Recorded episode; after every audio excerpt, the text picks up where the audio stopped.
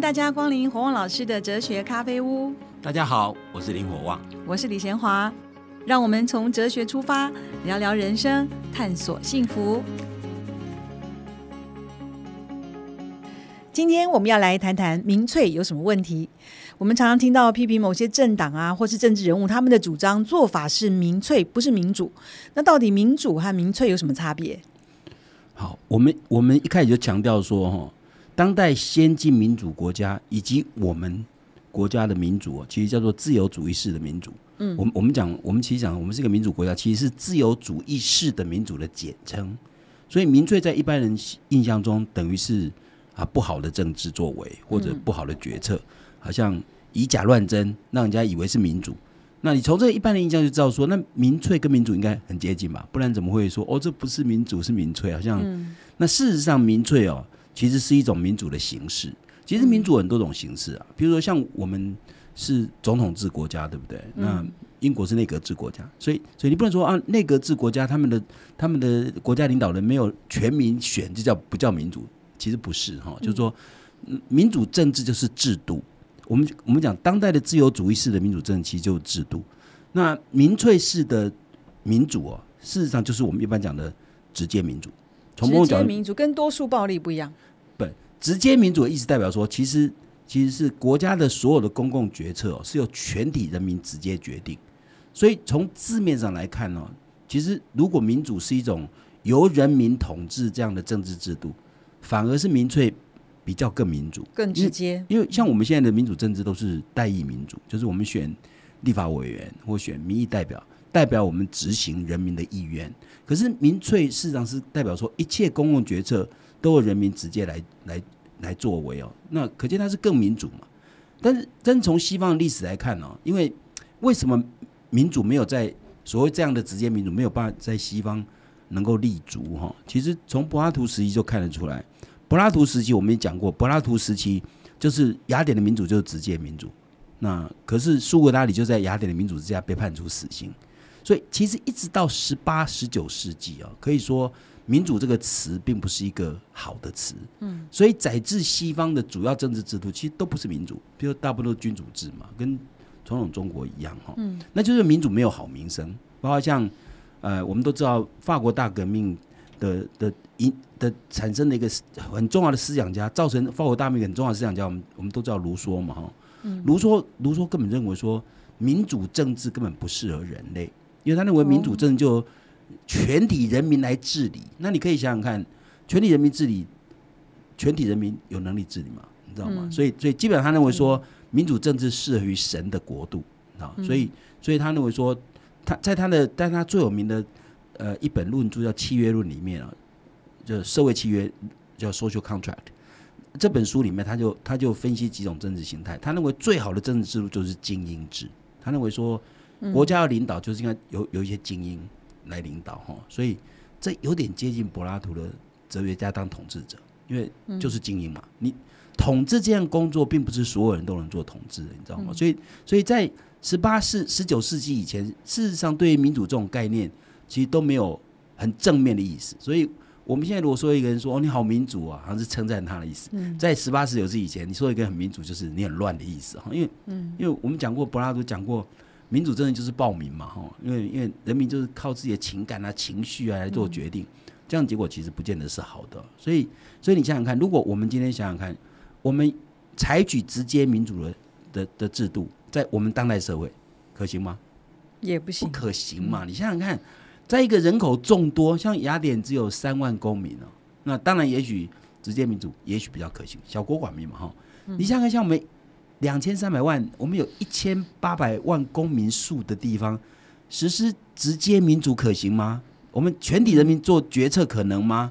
我我们举最简单，其实最接近民主就是公投嘛，最接近直接民主或民粹是公投嘛哈。那比如说我们我们曾经做过。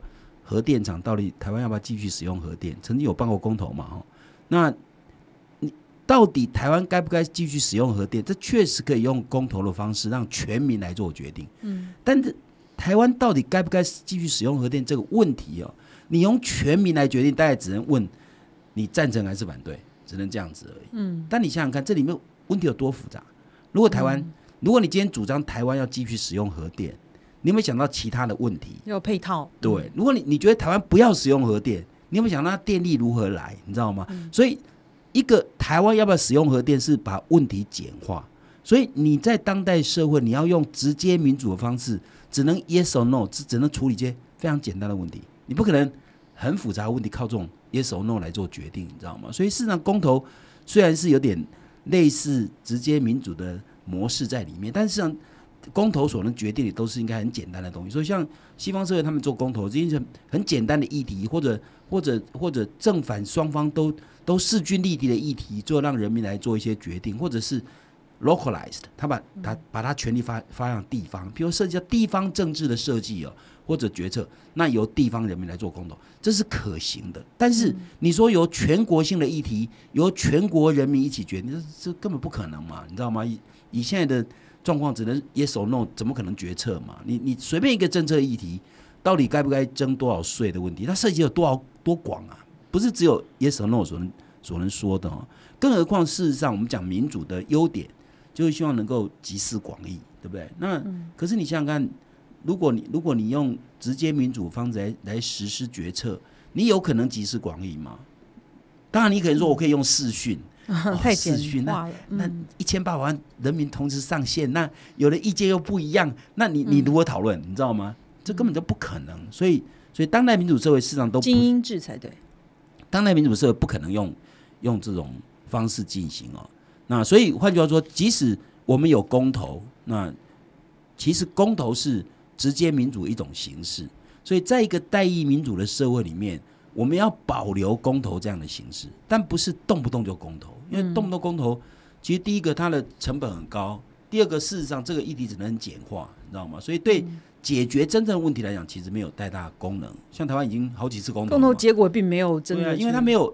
它事实上没有没有决策的功能的原因在于说，因为它都很简化嘛，所以你你继续说我今天好，我不要核电或我要核电，结果怎样？结果政府要开始做这件事情的时候，还是有很多问题要处理啊，你知道吗？所以所以为什么公投这种东西？所以早期民进党批评国民党说这个这个鸟笼公投哦，所以他们执政了以后，他们就把公投法修正，让降低公投门槛，所以后来就很多很多公投出现，你知道吗？动不动就公投。后来他们就发现说，他们。他们在二零一七年修了一次公投，后来发现说结果对他们不好，所以他们在二零二零二零一九年又改回来了，变成说现在只能两年公投一次，而且不能公公公投绑大选。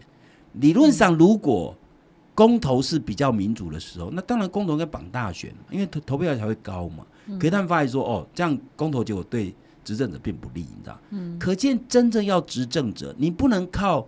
全民做决定来做决定，因为这觉得太太不可靠，你知道吗？所以换句话说，其实反而是反而是民现在民进党基本上呃某种程度是抹杀公投，所以所以可见当时国民党把公投门槛很高，让你一般不容易成案，它反而是好处。嗯，如果有一个政策是天怒人怨，你再高的门槛都可能冲过，对对不对？那你你降低门槛，只有增加很多公投议题出现，然后。人民动不动提公投，然后你就要你就要投票，所以民党后来改成说两年一次，也有他一定的道理，就不能那么频繁。但不合理的说，他当时讲公投是还权于民呢，那现在为什么又不还权于民呢？可见可见他知道说直接民主这件事情并不是一个可可行的。所以我要讲的就是说，其实在一个代议民主，就我们所谓自由主义式的民主的政治体制里面，仍然需要有直接民主的管道，但你不能。动不动就用直接民主的方式来实施，所以民粹主义其实讲就是说，你所有的公共决策都由人民来做决定。那那这样的决策模式一定不可能在当代这么复杂、人口众多的社会是不可能运作的，你知道吗？所以公投是民粹主义的一种形态，是民粹的一种形式。换句话说，其实我们当代的民主政治叫做自由主义式的民主。那民粹式的民主是完全由人民直接做决定，所以。公投只是把民粹式的民主的一种精神摆在自由主义式民主的体制里面一个，直接，所以它是，所以所以所以公投其实是自由民主政治的制度里面的其中之一环而已。所以在民主里面还要保持民粹 一点点，就是保持这种直接直接民主、直接人、直接民主的意愿在里面，对对对。但是我们整个都代议民主哦，所以基本上我们基本上是代议民主为主，所以事实上任何政策。还是应该回到，比如说台湾，还是要回到立法院？为什么？因为立法院，呃，即使我们立法委员一百一十三位，但一百一十三位仍然可能分组啊，然后可以讨论啊，不同党派之间对议题还是可以沟通，你知道吗？那你你说一千八百万公民怎么讨论呢？你知道吗？所以换句话说，其实代议民主是比较好的。所以民粹为什么被认为比较不好的原因，就是因为我们其实跳过自由主义的制度，想达成他原来要想要达成的结果。那你想想，如果今天我们认为由全体公民做决定，实际上是不合理的哦。那那那也不可行。那你你你用诉诸全体公民的方式来达成治内决策，当然是有点草率啊。所以市场是比较不好，对，因为他没有经过充分沟通、理性辩论。那无论如何，任何民主国家的政策应该经过充分沟通、理性辩论。那只有只有只有立法者本身能够充分沟通、理性辩，才有可能让政策会变得更好。对，所以我们如果认为民主政治的目的是为了集思广益。那集思广益一定要真能够讨论，如果没办法讨论的，只回答 yes or no，那当然都不是一个好的决策模式。所以在卢梭那个时代，他们觉得民主是一个负面的词句，到我们现在是正面肯定的词句。它中间的演变是因为他们发现民主的执执行是不是不是？他们中的演变其实就是自由主义的诞生。所以换句话说，自由主义诞生以后，嗯，让民主做了一些制度性的设计。其实是有我们上讲过制度性设计嘛，它它有一些制度性设计，比如定期改选啊，比如说监督，就能够它能够避免直接民主可能产生的呃的的缺失。第一个，它可以让让民主更能够让代议代议士能够充分讨论，这是民主的，当然不是直接民主的模式，是间接民主的模式。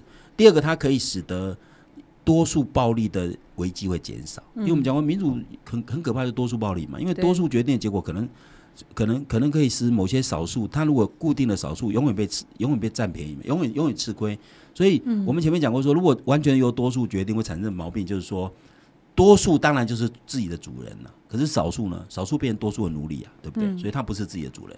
所以换句话说，其实当代的民主政治其实是自由主义式民主政治的缩写。嗯，所以我们现在讲民主都是缩写，因为没有没有直接民主，没有任何国家实施直接民主，你知道，因为。真的不可行，当代社会其实都知道不可行，所以为什么西方整个整个历史过程，从柏拉图批评民主政治以后，几乎都不是民主制度，都是君主政治，你知道吗？都是军权政治宰制了西西方，一直到一直到比如说美国革命啊、法国大革命等等，才推翻君主自治。所以，所以，所以事实上，当代的民主是因为自由主义进来以后，为了确保自由主义的价值，所以对民主的制度做了一些设计，然后使得。民主本身不会变成多数暴力，然后民主本身有一定的限度，不能，比如我们讲过宪政民主，就是你民主的表决不能不能把呃个人言论自由说表决叫你闭嘴这样子不可以，因为人的基本自由在宪法里面得到保障，所以它也是有一整套的设计在那边。对，好，那我们上半段谈到到底民粹跟民主有什么不一样啊？其实民主不再是当时讲的那样子直接的民主，它是在自由主义之后。这个有点调整、有限制的民主，它可以得到呃充分的讨论，还有呢，可以减少多数暴力的危机。好，我们先讨论到这边，下一段我们再继续。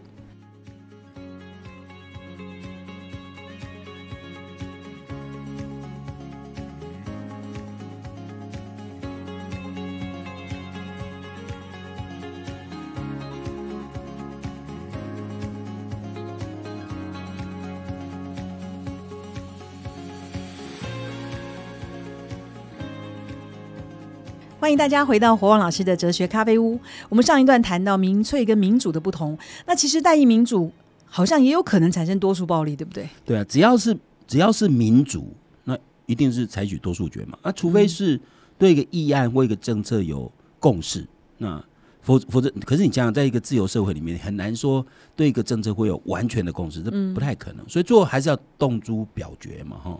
所以我们常常讲说，少数服从多数，这是民主民主决策最简单的规范。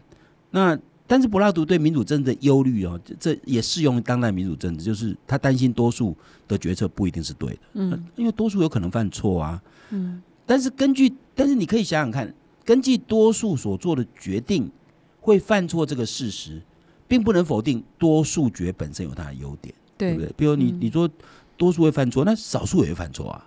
那如果今天多数可能犯错，少数也可能犯错，那那那你你如果表决是接受多数决定的，还是接受少数决定？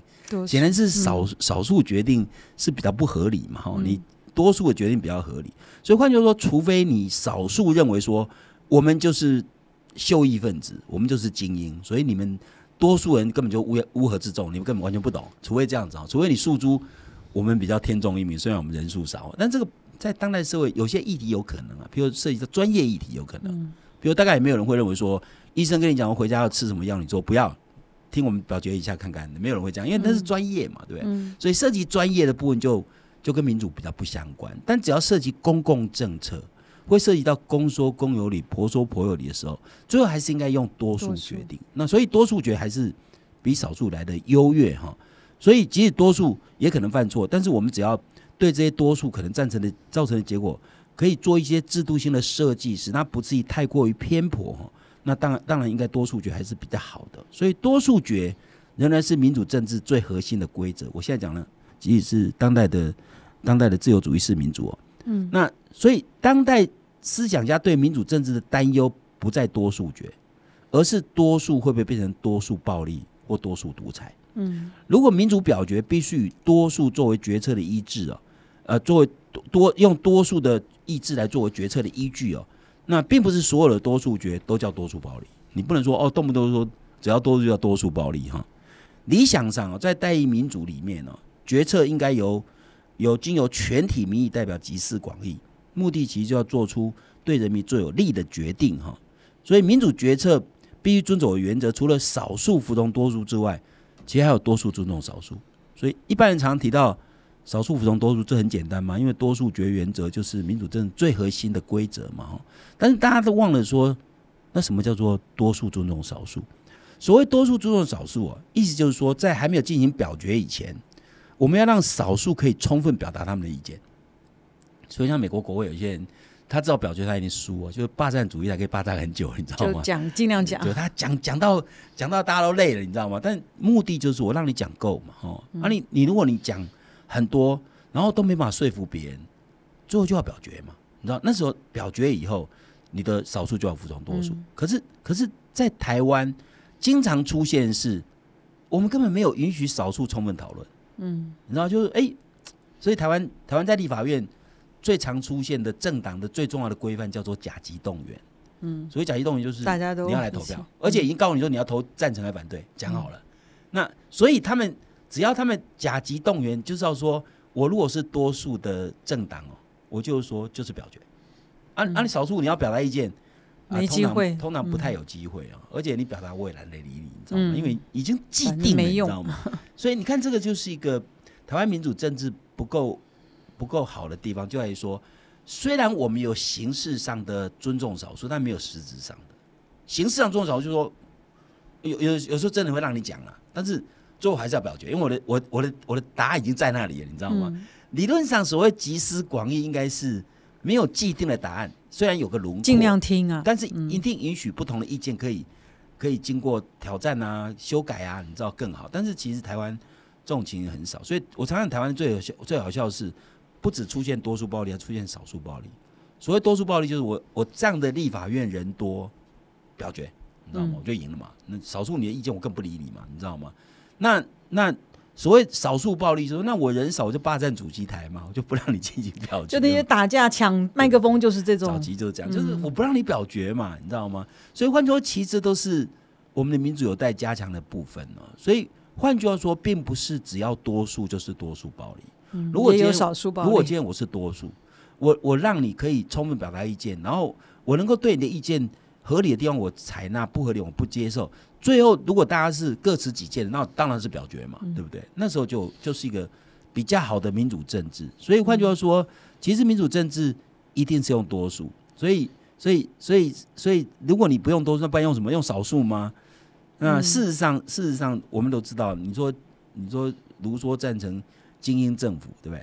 柏拉图也赞成哲学家当统治者，但问题说，人类历史以来，如果采用贵族制，就是说精英制哈，或者采取君主制，不不管是一个人统治还是好几个人统治，好几个人统治就是精英制的哈，那一个人统治就是君主制嘛哈。嗯这这两种制显然都不是很好的政治制度。那在这种制度之下，我们必须依赖是统治者真的是英明，你知道吗？或者统治者有品德，你知道有能力不一定有品德啊，对不对？所以我们必须等待那个圣君贤相。所以，所以人民永远只能期待统治者是好人，你知道吗？嗯。那如果统治者不好怎么办？我常常讲说，如果呃历历历历史上呈现很多英明的君主，真的造成国富民强、天下太平，对不对？可是大部分时候是昏君比较多啊，对不对？嗯。大部分是，你看从人类历史以来，好的英明的领导人，事实上是比较少的，很少。那你你如果你如果用这种制度的话，人民等于只能等待。他所生存的时代是英明的领导者，那这就是人治嘛，你知道吗？所以，所以显然，所以最好的还是民主，所以民主自由主义，民主是不得已的的做法，你知道？因为，因为你没有更好的方法。我们靠民主，就是我靠像当代自由主义式的民主，我就靠制度嘛，我靠制度。比如说，我们选举，我我如果觉得这一次选举，我我觉得我支持人没有办法当选，那表示你支持的那个政党事实上没有被大多数人民支持嘛，那你就继续努力。四年之后再来一次选举嘛，对不对？所以像这种定期改选，就可以让你，让你可以对领导者重新呃检测，对不对？那古代的君主，你只古代的君主，你等他死，看另外一个接任者会比较好，都只能这样。可是我们现在制度，我四年以后就可以再重新来一次嘛？对，我可以在四年之间，如果他今天现在领导者。或现在执政党如果不是让人民通人到一定程度，表示有大多数人民还支持他们嘛？表示他们还是有一定的功劳嘛？对不对？才有可能继续嘛？如果如果今天执政者真的很烂，然后不太可能大多数人没有支持，因为它是定期检验的，它不是，嗯，它不是我可以做永远，你知道吗？所以像这种制度性的设计，可以使得我们不必要完全靠人治，我们可以靠法治。那孙中山先生的理讲起来好像是社会主义啊，并不是完全民主，哦，那是指经济的部分。所以讲民主、讲政治部分，当然还是讲民主。所以说，那民权主义讲的就是，也是当代民主政治，你知道吗？那当然，当然，他讲的社会主义是指经济这一部分。嗯，所以经济部分它是指比较偏向于照顾弱势阶级，贫富差距少一点。简单讲，就是他他在乎的是，呃，我们我们常讲政治里面有两个价值，一个就是自由，一个就是平等。嗯，那他比较在乎平等这个价值，或者应该说他不是不重视自由，而是对自由这个价值。往左边偏一点点，那最左的就是共产主义。对，但那那样的那样的社会主义当然是不好的。所以，当代北欧最佳的社会主义，其实是就社会自由，这是民主民社会民主主义。实际上是它是是制度上是社会主义，经济制度上是社会主义。比如说他们会会抽很高的税啊，来保障弱势啊，但他们制度上是民主的，嗯，知道吗？那但共产主义显然不是，对，共产主义显然不是。民主式的社会主义，所以事实上，民主式的社会主义才是苏文山的理想。所以你们讲社会主义的时候提到经济问题的，那我们现在讲的纯粹是民主政治。所以苏文山当然还是民主政治哦。所以一套制度里面，它不一定能够帮助政治或者是经济同样适用，会不会？哦，不是不是，应该这样讲，因为政治是代表整个国家由谁领导的问题，所以嗯，决定由谁来领导是透过民主政治的方式。嗯，那你这个社会本身。领导者要提出什么样的政策吸引人民？那如果他是比较偏偏比较偏左、比较偏右的人，有人就比较支持偏右，像美国现在要选举，对不对？嗯，当然川普就比较偏右嘛。嗯，那你选择偏右就比较保守，那你偏左就比较民民主党就比较偏左。所以一个国家里面，你的领导人，嗯，如果透过民主政治，那他如何得到人民的支持？一定要提出来的经济政策、社会政策、各种政策。是人民比较肯定的嘛，所以这样就决定了他的他的其他政策，所以当然是政治主要，政治因为政治决定领导人嘛，对不对？嗯，所以领导人在在争取他领导的过程当中是透过民主政治的方式嘛。然后我如果提出的方案，呃，被人民接受，所以我常讲说，国民党其实都忘了孙中山的理想。如果他能够把孙中山理想在他的选举时候能够用具体的证件能够呈现出来，那为什么要这样做的理由背后是一个一些价值。我我其实觉得当代台湾的一些选举制政治都忘了价值。其实你必须用价值来支撑你的政策，这样你的你的你的政策本身才会有血有肉。嗯，那这样人家才会知道说，哦，你你是有什么样的理想，要带领台湾人民往哪里走。嗯，所以我觉得台湾现在的，当然我们的民主政治的框框是没有问题的，但是我们我觉得我们政治人物在在说服人民这一块哦，事实上都缺乏价值观。那缺乏价值观就比较不容易感动人心，知道吗？所以事实上。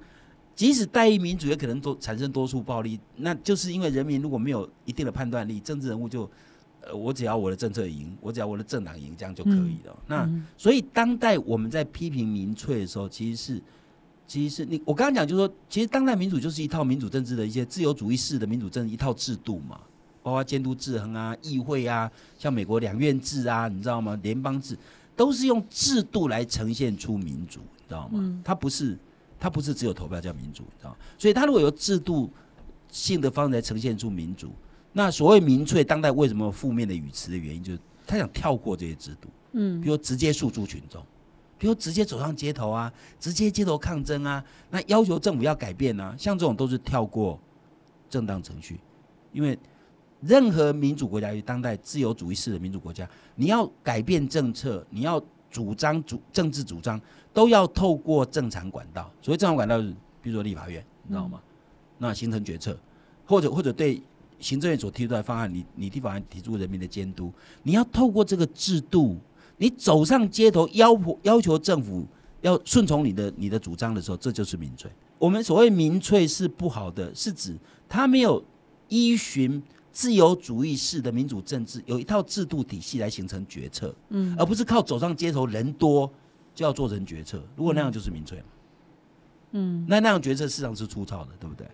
因为一群群众说你这制度不好，我们我们要推翻，你们要照我这个。可是常常人家很像我们红三军罢免扁的时候，那两回事，那不一样。红三军是认为陈水扁总统贪腐，贪腐这件事情不是政策，哎，这是对人呢，你知道吗？这这要求他下台，如果他有良心，他应该下台，你知道吗？但你政策就不一样了。可是我们台湾常常很多政策就是。走上街头抗争，然后要求政府要改变，这像这种就没有经经过正当程序，你知道吗？你可以走上街头表达意愿，但是最后仍然要经过立法院，嗯，由立法委员形成决策，或者或者或者要要要行政院提出决策，然后由立法院来来监督通过，你知道吗？这是正当程序。所以我想说，民主政治当代民主最讲的是一套制度体系。如果你想跳过制度体系，直接压迫。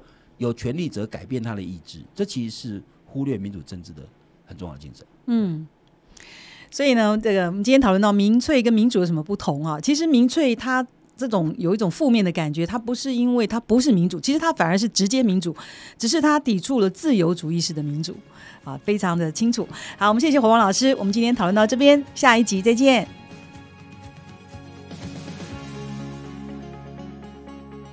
国王老师哲学咖啡屋这个节目是由新生代基金会赞助，你可以到脸书留言提问，也可以到官网查询节目更多的内容。